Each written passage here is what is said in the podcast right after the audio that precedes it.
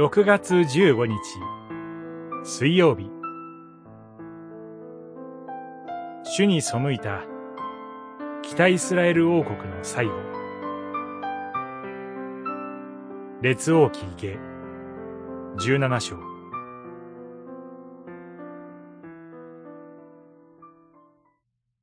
あなたたちの神。主にのみ恐れを抱け。そうすれば主はすべての敵の手からあなたたちを救い出してくださる。十七章三十九節ホシェアがサマリアでイスラエルの王となりました。彼もまた、かつてのイスラエル王ほどではなかったにせよ、主の目に悪とされることを行いました。アッシリアの王が攻め上ってきたとき、ホシアは貢ぎ物を収めて事なきを得ました。しかし、後にホシアはエジプトと手を結び、アッシリアへの貢ぎ物をやめてしまいます。アッシリア王はホシアを捕らえて軍を派遣し、サマリアを三年間包囲しました。サマリアの陥落後、アッシリア王は、イスラエル人を捕らえて、アッシリアに連行し、異民族をサマリアに住まわせます。こうして、ユダヤ人と異民族とが混じり合い、生まれたのがサマリア人です。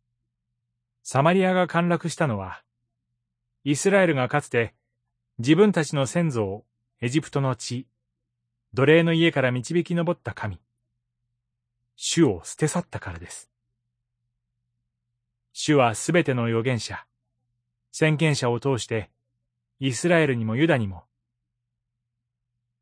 あなたたちは、悪の道を離れて、立ち返らなければならない。私の戒めと掟を守らなければならない。と警告していました。しかし彼らは、偶像礼拝を取り入れ、異教的風習に習いました。サマリアの陥落は、南ユダにとっても、継承となるものでした。イザヤ書、十章十節、十一節。神は、最後の最後まで、ご自分に立ち返れ、と招いておられるのです。